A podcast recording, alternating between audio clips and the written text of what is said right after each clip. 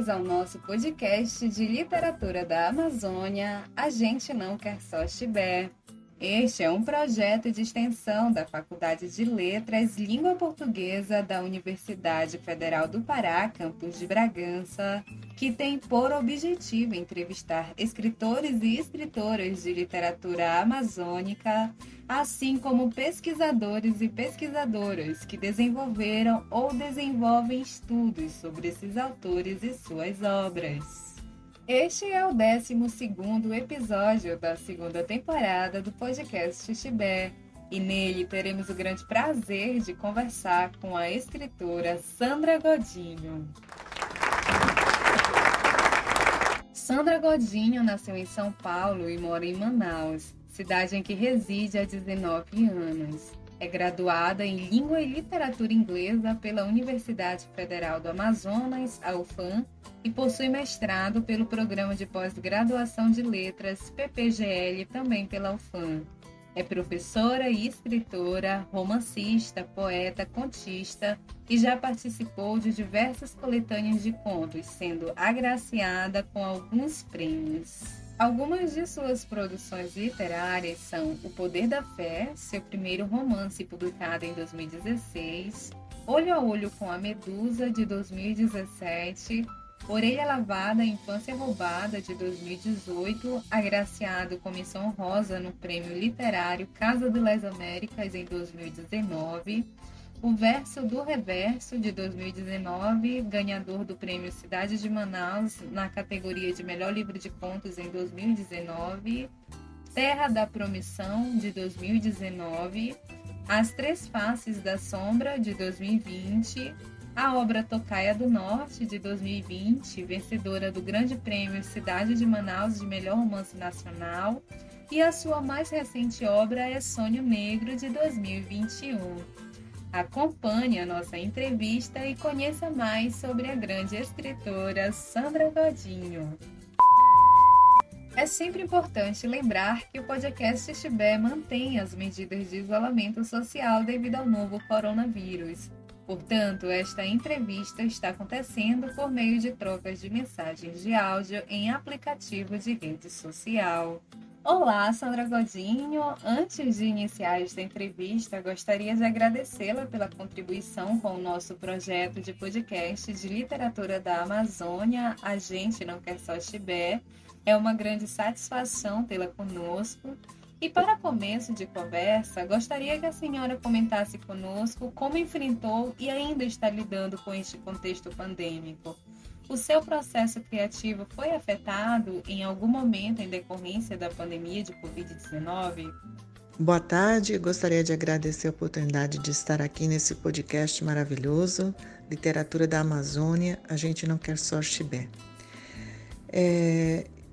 Bem, então, respondendo à sua primeira pergunta, é, a gente é, lida com esse contexto pandemônico como nunca antes, né? Acho que é, um, é uma situação nova para todos nós e a gente tem que se voltar a nós mesmos, né? Entender que a gente não é o centro do universo, que a gente é vulnerável, que a gente precisa do outro, que nós estamos aqui numa cadeia de uma cadeia econômica, uma cadeia de, de eh, produtores, mas também numa cadeia humana, né? um encadeamento humano em que um precisa do outro.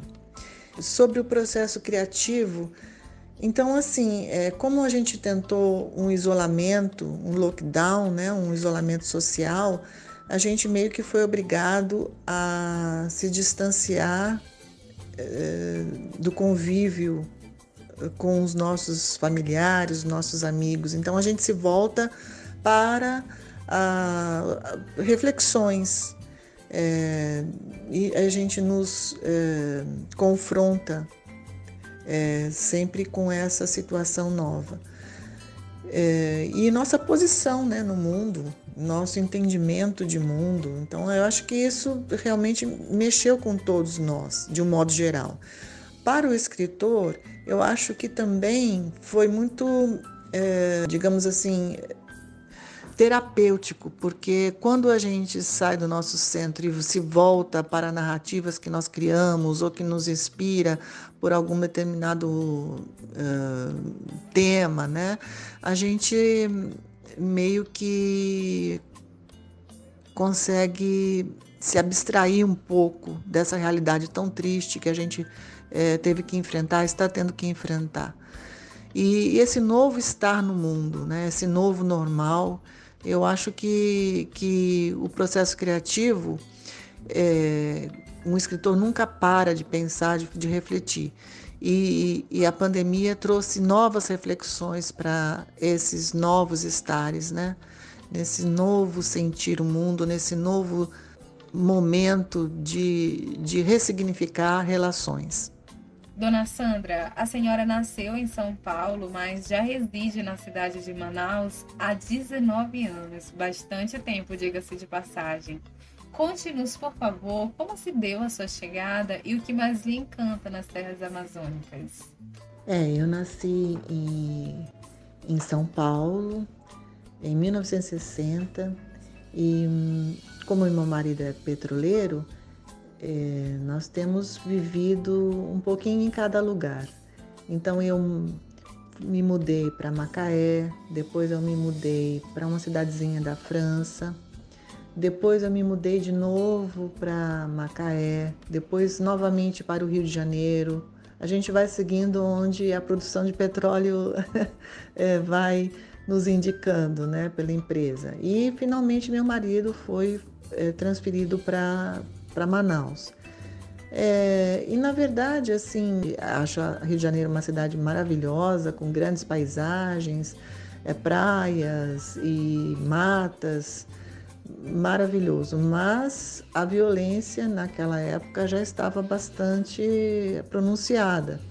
Então, quando eu vim para Manaus, é, eu me senti bastante acolhida pelo povo, porque ainda não havia uh, tanta violência que perdura hoje em dia, né? Que ainda se pronun... porque hoje em dia a violência em Manaus ela é mais, é, digamos assim, assintosa do que há 20 anos atrás. Eu tenho 19 anos de, de Manaus, moro aqui há 19 anos.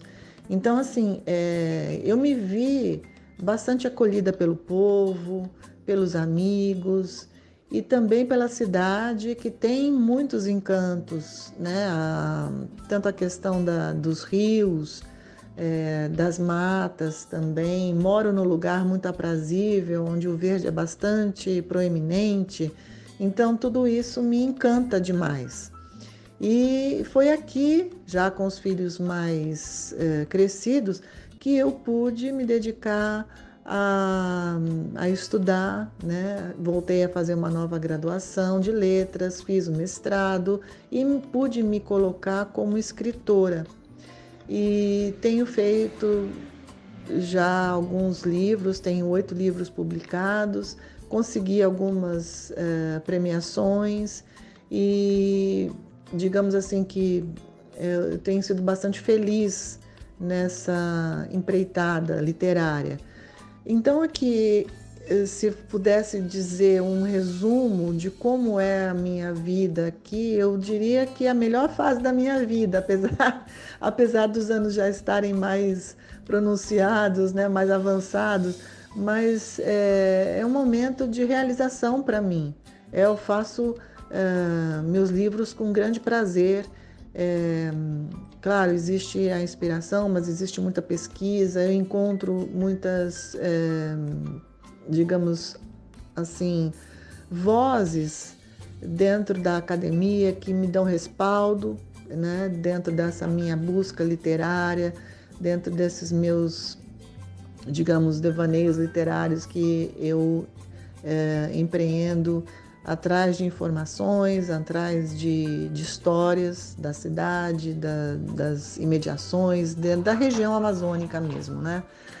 Então, assim, é, para mim tem sido bastante, bastante satisfatório, bastante prazeroso é, estar vivendo aqui em Manaus, poder sentir essa região com toda a sua pujança e também é, poder desfrutar é, desse, desse ambiente com a natureza e poder também, eu não posso deixar de dizer, de defender a região de movimentos eh, interessados, eh, de empresários, que a gente vê que não é um retorno social eh, equânime para todos.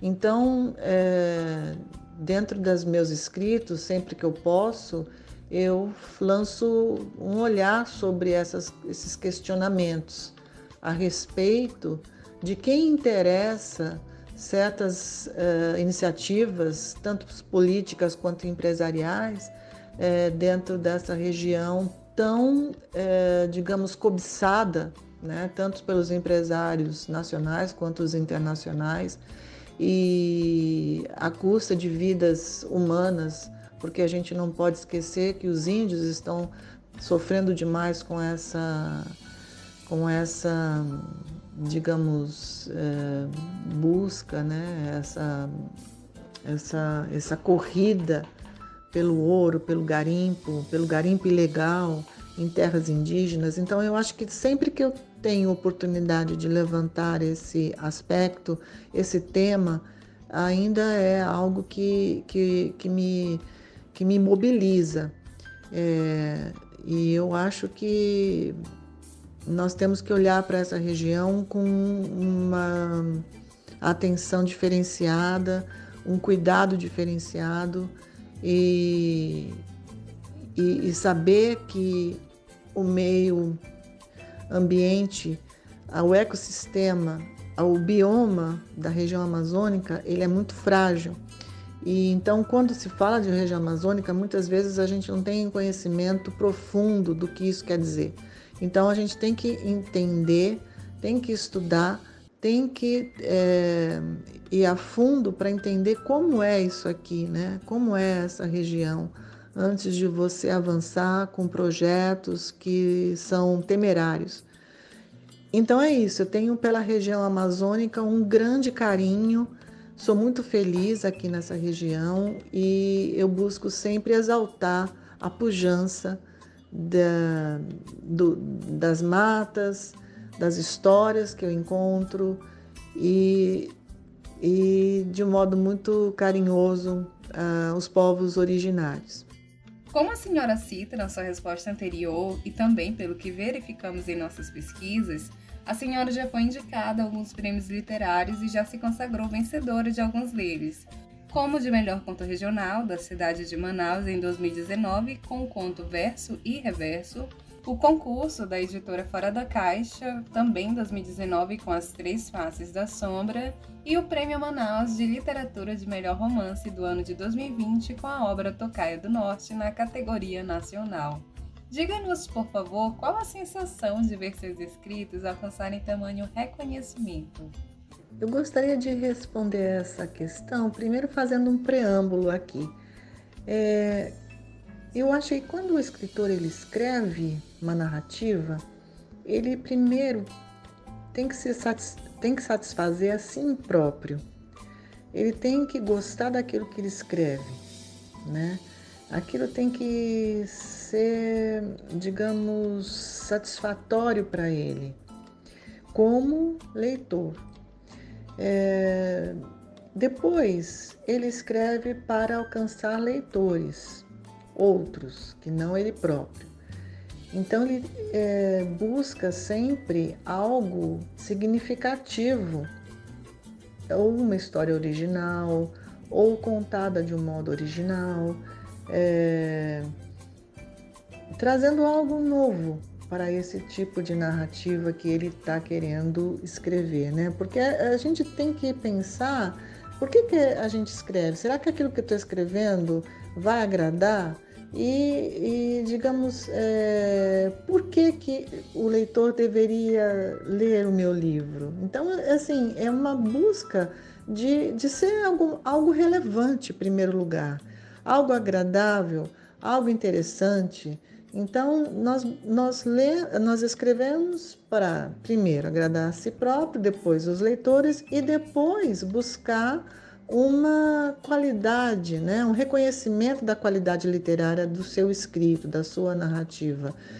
Então, nesse é, ponto, eu acho que os concursos literários eles atestam essa qualidade, eles chancelam uma qualidade literária além é, dos seus leitores. É, e aqui eu estou querendo dizer que a gente é, deve ter em mente esses dois tipos de versões, né, de vieses que a gente deve é, abranger dentro da nossa narrativa. É, fazer algo de qualidade, agradável para os leitores, mas também com qualidade literária, literalidade, é, dentro de, de um ambiente mais é, qualificado, mais específico, é, que te outorga o reconhecimento da sua qualidade né, de texto. E nesse ponto é que eu me dirijo é, quando eu estou escrevendo. Né? Eu procuro ser relevante, eu procuro, procuro ser é, agradável, mais interessante, mas também com qualidade de linguagem. É, e, e, eu acho que a gente tem que esmerilhar, esse é o trabalho do escritor. O escritor ele, ele serve como um apuro, é aquele, aquele, aquela referência que é o apuro é, de um texto, né? Que seria.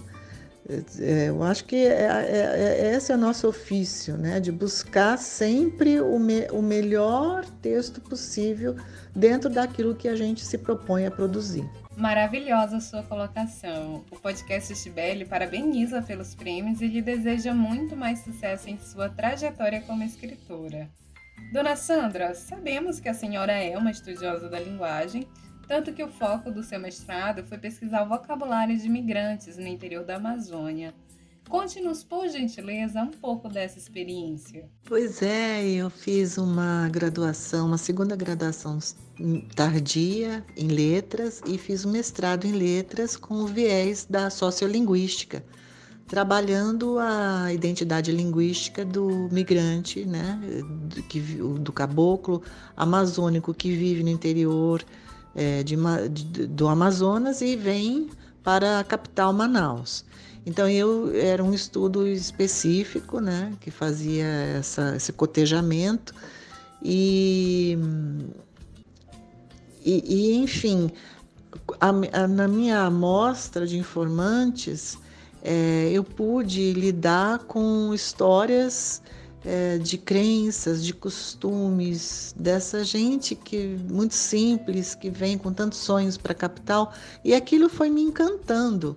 Eu queria dar voz àqueles personagens que, foi, que foram criando é, a partir desse, dessas entrevistas na minha cabeça.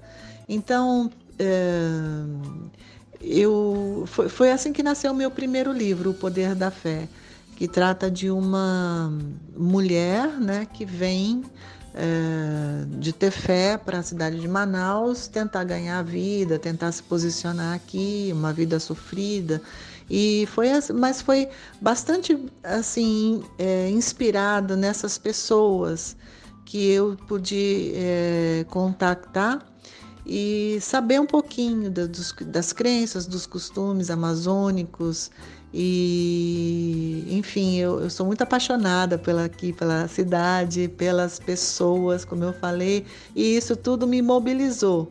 Então, é, toda vez que eu escrevo, eu escrevo de outras coisas também. Eu, eu escrevo sobre, por exemplo, Sonho Negro é, é a história de um petroleiro, né, muito baseada na nossa vida é, particular, mas assim, toda vez que eu tenho oportunidade de falar sobre a região amazônica, eu faço com grande, grande prazer.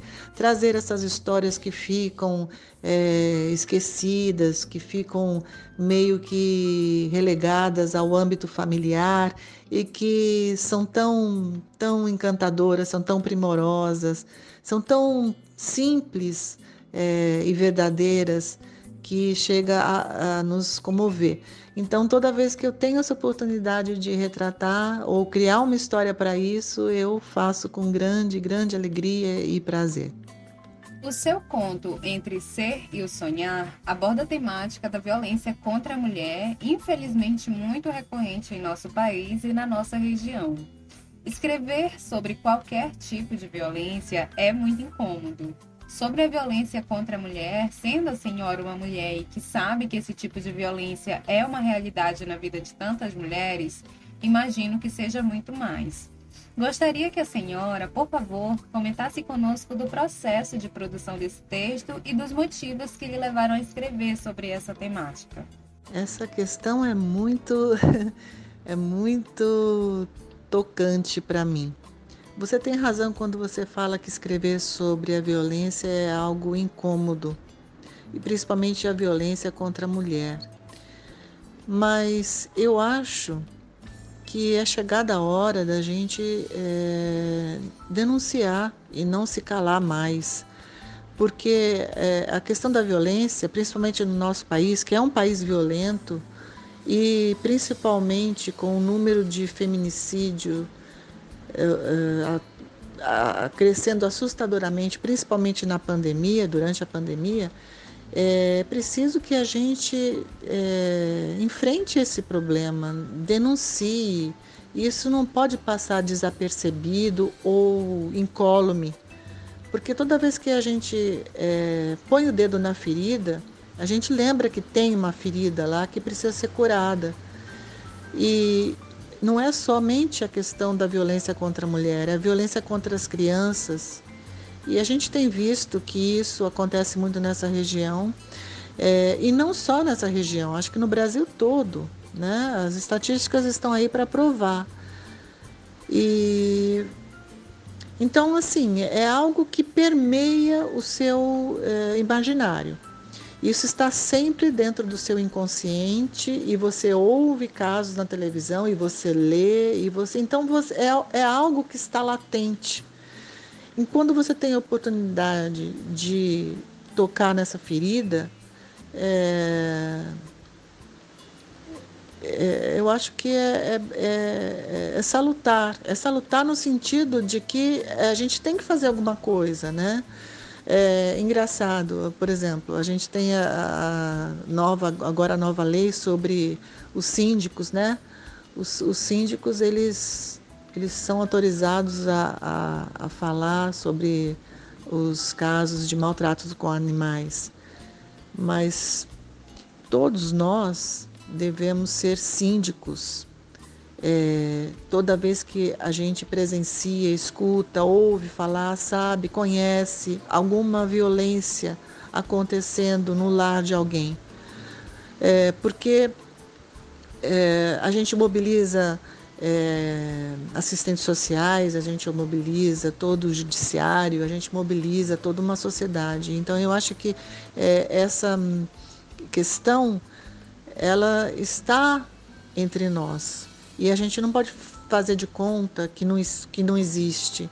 A gente não pode só falar sobre coisas irônicas, sobre coisas engraçadas. A gente pode falar sim, mas a gente também tem que é, chamar atenção para a nossa sociedade. Como eu falo, a gente, o escritor, ele é testemunha do seu tempo.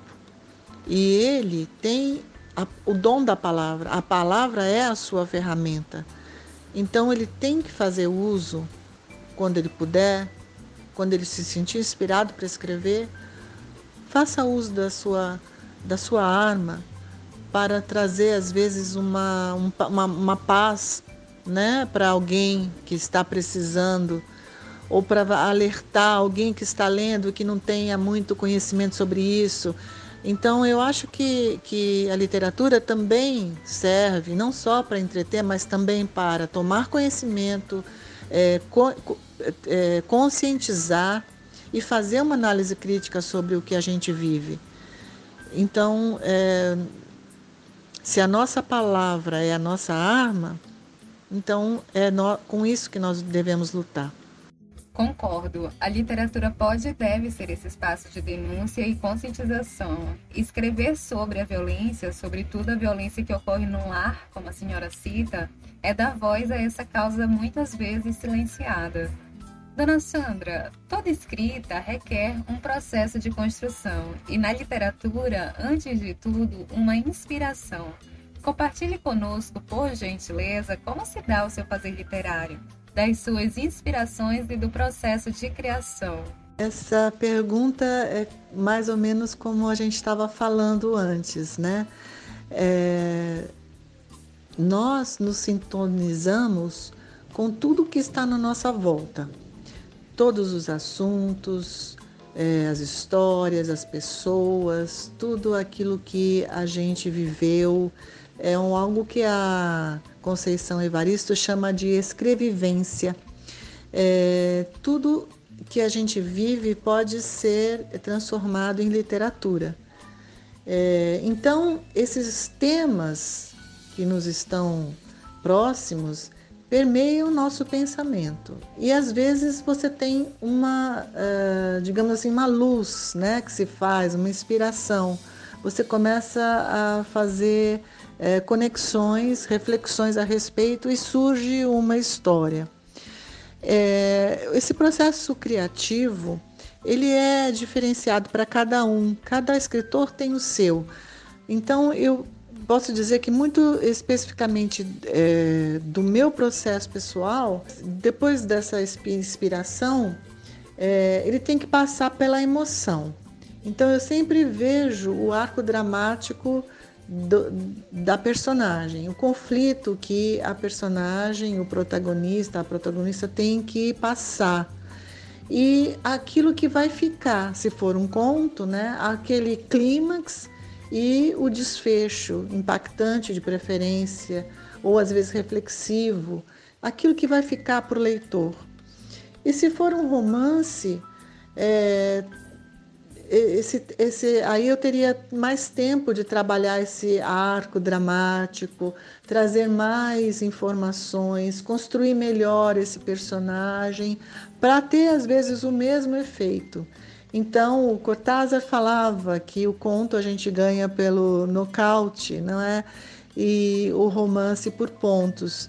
Mas o efeito que se dá a um e outro é o mesmo. A gente quer que o leitor fique com é, as últimas palavras, essa personagem na cabeça, aquela reflexão que ele nos obriga a fazer, essa experiência emocional que faz, é, digamos assim, o leitor ter empatia, é algo que a gente chama de experiência vicária, que é permitir ao leitor que através do seu personagem ele sinta a mesma emoção. Então é isso que eu busco quando eu escrevo uma história. Eu espero que o meu leitor ele esteja receptivo a essa transformação emocional, a esse conflito de personagem que eu vou impor a ele. É, e, e, isso é muito, digamos, é, envolve muita coisa, né? Envolve uma entrega tanto da parte do escritor quanto da parte do leitor. Digamos assim, é um acordo tácito, implícito entre os dois, para essa mensagem ser é, absorvida do modo como o escritor é, planejou inicialmente. Porque assim ainda existe uma outra questão que cada leitor ele pode interpretar de um outro jeito, né? A interpretação é livre. Você dá como escritor, né? Você dá subsídios, informações, você pincela, digamos assim, a sua tela, mas quem forma o grande quadro é o leitor. E para cada leitor, às vezes, você pode ter a, é, a, respostas diferentes, interpretações diferentes, mesmo que você tenha os mesmos esboços. Então, é, é muito sutil, são muitas nuances, mas é isso que eu busco. Eu busco, dentro desse meu fazer literário, é, um processo, meu processo é, de criação passa pela emoção.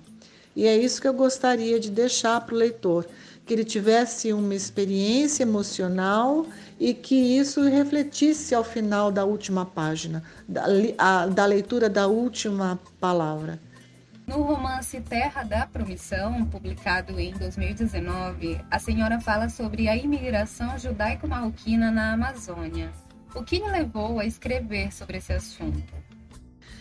Eu escrevi esse livro em 2017 e 2018. Ele foi publicado em 2019. E eu não tinha conhecimento de uma outra história da saga dos judeus marroquinos em termos de ficção.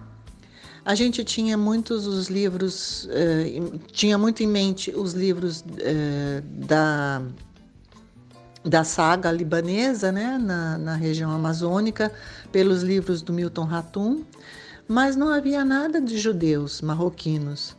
E aquela época eu também tinha uma, uma amizade muito profunda com as netas do senhor Moisés Israel.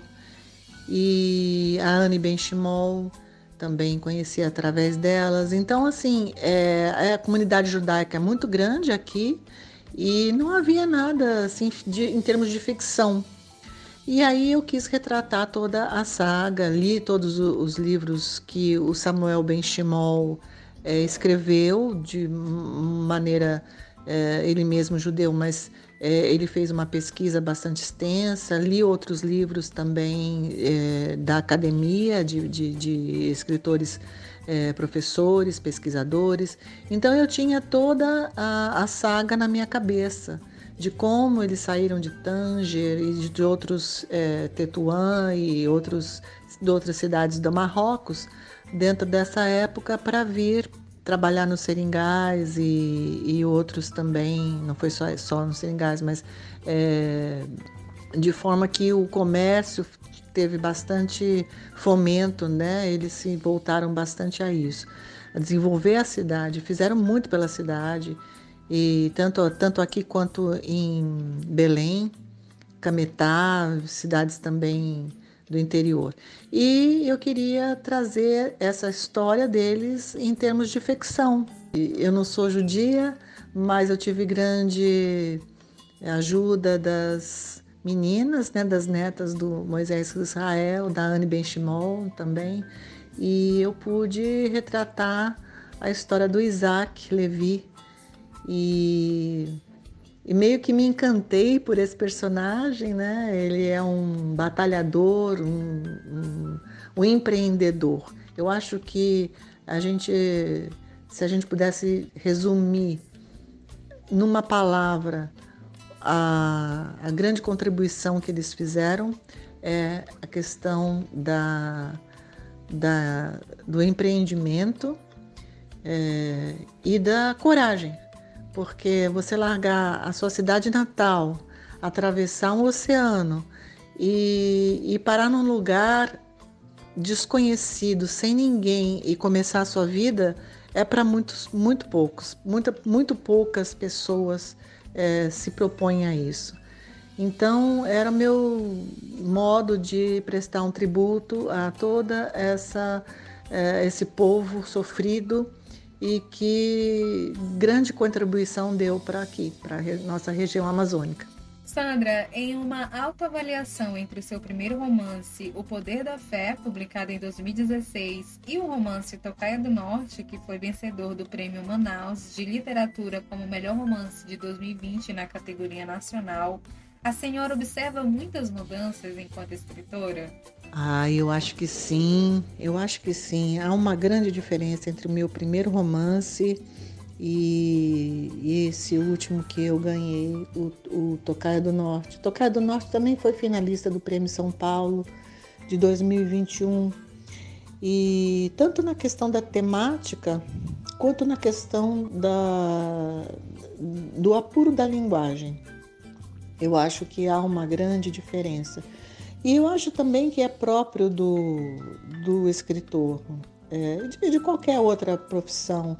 A gente começa, talvez até com uma certa inocência, e a gente vai burilando ao, com o passar do tempo, vai encontrando uma voz, um estilo, um, um, um, fazer literário é, de mais apuro. A gente vai amadurecendo a questão da, da forma e conteúdo, porque é, eu sempre busco é, um congraçamento entre forma e conteúdo, desde que a forma esteja sujeita ao conteúdo do, do, da narrativa, não é? E então esse modo de contar que seja único, é, quase que beirando o experimentalismo.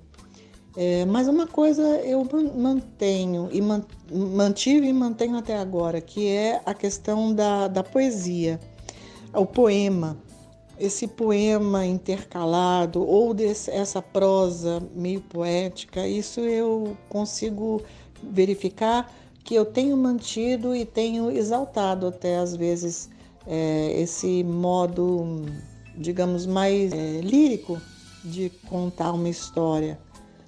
Eu não me vejo mais escrevendo a, a, a, na narrativa no concreto, assim. Eu sempre busco um fazer meio lírico. Eu gosto muito do, do, do Miyakoto, eu confesso que ele é uma grande referência para mim gosto muito da, do, dos livros dele porque ele nos, nos surpreende com uma poesia, mesmo nos diálogos que ele, que ele escreve, sempre tem esse, esse, essa surpresa é, que nos, nos tira do eixo. Essa poesia que ele pinça assim do, do dia a dia. É, tem, tem um diálogo que ele fala assim: é, é um médico falando com a paciente, o que lhe dói? Aí ela responde: dói minha vida, doutor. Então, assim, é, é, algo inusitado e que te tira do eixo, assim, te surpreende. É, e aí ele, ele faz muito isso com, com os textos dele e isso me encanta demais. É, claro que cada um tem o seu, o seu, o seu estilo, né? E, mas eu tenho percebido que não sei se, se é, poderia dizer que é a influência dele, talvez seja, e confesso que, que é o meu grande ídolo é, dentro dessa, desse fazer literário, é, buscar essa poesia. A Aline Bey também é outra referência, é uma escritora nova, tá, lançou o seu segundo romance agora, mas ela também, ela vai falando, é, ela também usa dessa poesia no meio da prosa, ela vai contando o dia a dia da pessoa, da, da, do, no caso da protagonista, e de repente ela pinça uma poesia do meio do, do nada, assim, e te estonteia e te encanta. É isso que eu, que eu busco nas minhas, nos meus escritos, nas minhas é, tentativas de, de escrita literária. Muito legal a senhora compartilhar um pouco das suas referências com a gente. Dona Sandra, é comum ouvir que para os escritores cada obra é como um filho gerado. Utilizando dessa comparação e sabendo que para um pai ou uma mãe não há um filho predileto, nos diga se para a senhora, enquanto escritora, há uma obra preferida. Se fosse necessário eleger um de seus livros, qual seria e por quê? Essa pergunta é uma pergunta difícil, não é? é eu acho que a comparação é bastante procedente, porque a gente, na verdade, fica gestando esse livro durante muitos meses, às vezes anos. Uh, o caso, por exemplo, do Tocar do Norte, é, houve muitas versões, é, houve muitas leituras, muitos colegas deram sua contribuição com a sua opinião, seus comentários. Então, eu me lembro que foram três versões que eu fiz e até muitas reescrituras, até que, que se, se saiu o resultado final. E, mas entre o começo e o final foram-se cinco anos. Então, às vezes, é até mais do que uma gestação de criança normal, né?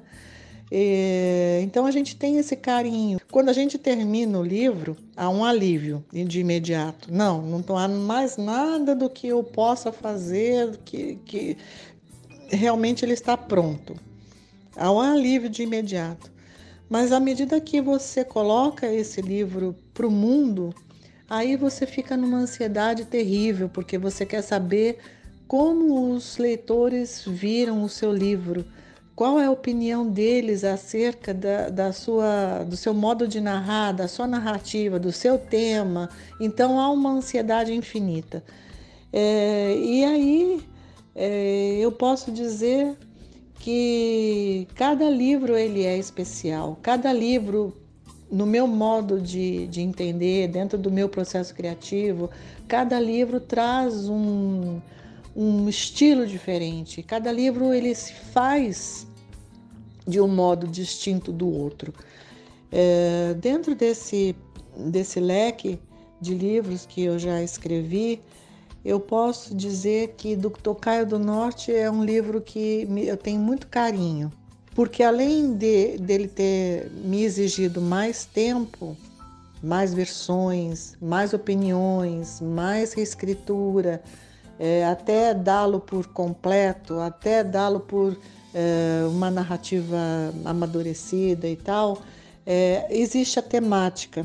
Como eu falei, essa temática dos índios, não que eles não tenham uma voz própria de, de, de reivindicações, não, eles têm a voz própria, mas é uma, uma, um tema que eu sou muito solidária, principalmente porque é, é, é o tal negócio. Quando a gente vê uma injustiça sendo feita, aquilo não dá para você é, fingir que não está acontecendo, né? E, enfim, você tem a, a, a, temática que é algo que me mobiliza muito que eu sou, procuro, é, digamos, dar, dar voz, né, dar entendimento, dar conhecimento para quem não conhece a, a, toda essa história dos índios. É, são, são muitas etnias, então, assim, são, são quase são 200 Há quem diga que são até mais línguas indígenas. É, cada povo tem uma história, cada povo tem a sua trajetória de vida, de, de, de, de perseguições, é, de sobrevivência, a sua luta de sobrevivência. Então, é, é um tema que, que, me, que me apaixona, é, essa questão dos índios e da relevância que, que tem até, até nos dias de hoje, não é? Existe os Kayagang no sul, que, que está, estão sofrendo também muito, os, os Munducurus no Pará, no Mato Grosso, né? É, os Amiriatroari, é, os Yanomamis, que já sofreram um massacre tremendo do Ashimu em 1993 e agora é, estamos novamente com essa mesma questão, a questão da malária, a questão porque porque assim é, a cobiça dos empresários, porque são, são grandes empresários que estão atrás disso, desses garimpeiros, é, não, não, não mede esforços e, e é alheio a todo o sofrimento que causa dentro da, da, da, do meio ambiente, mas também das vidas humanas. Porque você espalha a malária, você afasta a, a caça, então há a questão da, da, subnutrição, há a questão da malária, há a questão do Covid. É uma coisa que a gente deve tocar, né? A gente deve se engajar e, e enfim. É, bom, como você está vendo, é uma coisa que me empolga. E me empolga pela, pela injustiça, né? Pela, pela, pela, pela injustiça que a gente está vendo ser cometida.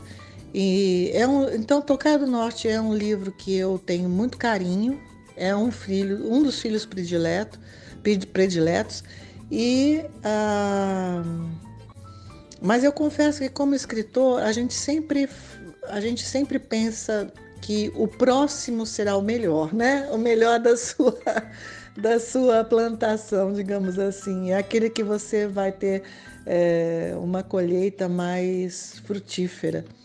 É, pela questão do amadurecimento, pela questão da, da vivência mesmo, né? Que a gente vai vivendo dentro da, do ofício de escrever, a gente vai amadurecendo, enfim.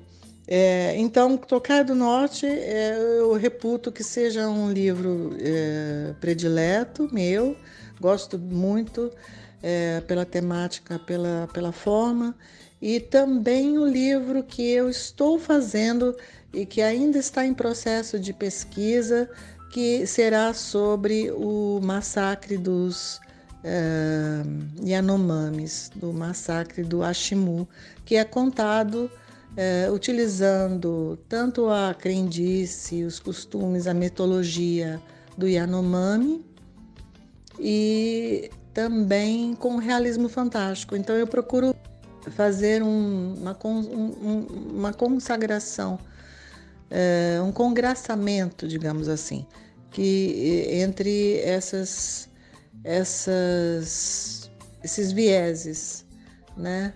Eu acho que, que é o que eu pretendo fazer e ainda estou em busca dessa, dessa, desse resultado final, desse, dessa narrativa final, que ela venha mais é, bem concebida, mais bem estruturada, dentro daquilo que eu planejo fazer. Vamos ver se eu consigo. então seria esse, esse seria o Tocaia e o, o livro do Secura dos Ossos que seria o livro dos Yanomami.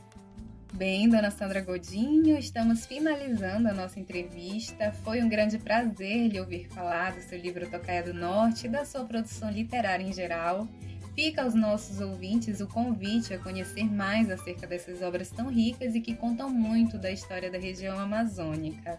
Mais uma vez agradecemos a sua gentil participação no nosso podcast.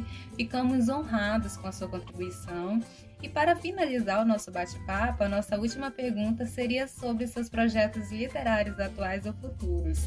Como a senhora já adiantou, tem livro novo sendo produzido e não temos dúvidas de que será um grande sucesso. Muito obrigada pela participação. Sim, é nosso novo livro Secura dos Ossos, que vai contar a história dos Yanomami. E eu queria deixar aqui o meu agradecimento,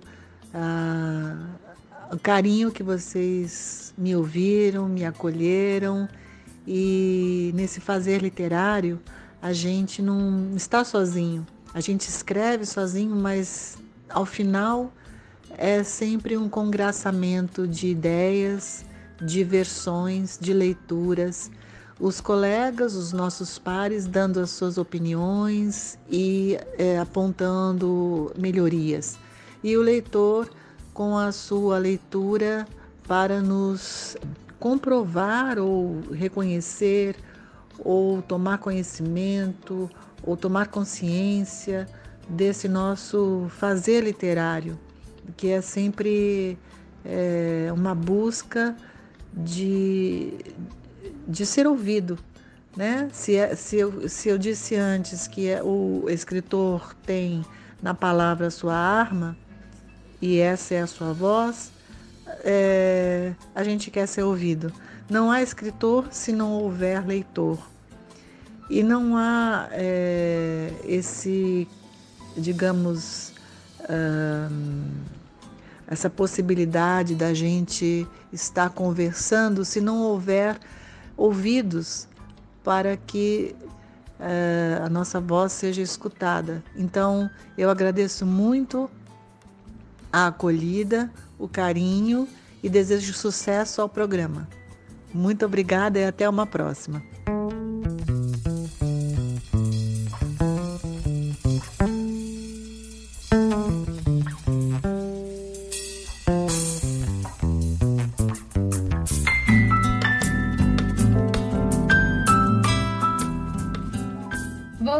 Acabou de escutar o 12 episódio da segunda temporada do podcast de literatura da Amazônia A Gente Não Quer Só Chibé, um projeto de extensão da Faculdade de Letras e Língua Portuguesa da Universidade Federal do Pará, campus de Bragança, coordenado pela professora doutora Alessandra Conde da UFPA, com a participação do fundador do projeto, o professor doutor Abílio Pacheco da Unifespa, e que tem como objetivo entrevistar escritores e escritoras e também pesquisadores e pesquisadoras de literatura amazônica.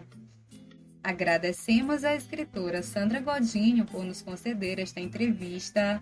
As bolsistas do projeto, Nadiane Simões e Thaisa Freitas, por auxiliarem na pesquisa sobre a nossa entrevistada, e a compositora e cantora Bragantina Negra Irá por nos ceder sua música Ciclo da Água para esta temporada do nosso podcast.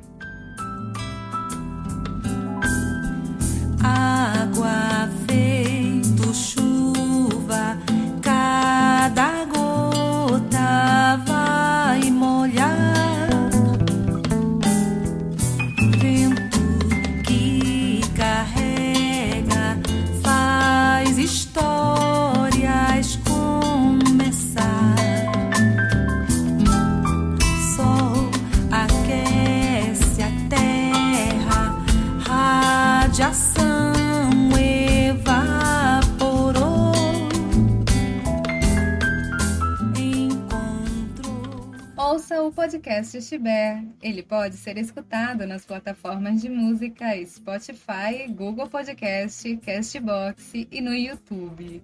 Curta e se inscreva no nosso canal. Obrigada a todos e a todas que nos acompanharam ao longo deste episódio. Eu sou a Libna Gama e nós já temos o encontro marcado para a próxima edição do podcast Chibé. Até lá! Para, para, part para, para.